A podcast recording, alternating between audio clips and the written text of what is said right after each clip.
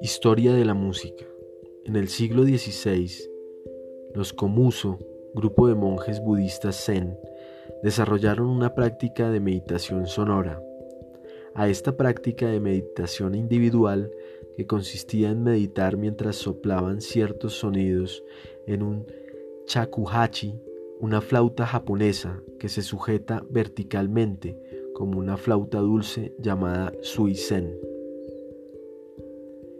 En Japón existe una innumerable variedad de tipos de música tradicional. Dos de los estilos más antiguos son Yomyo, u hombre gordo que canta, y Gagaku, o música orquestal de la corte. Ambos estilos provienen de los periodos Nara y Heian.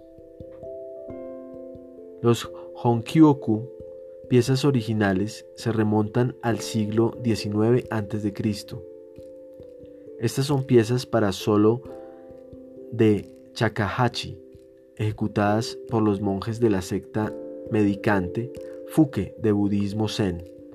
Estos monjes, llamados Komuso, monjes de la vacuidad, ejecutaban Honkyoku para las limosnas e iluminación.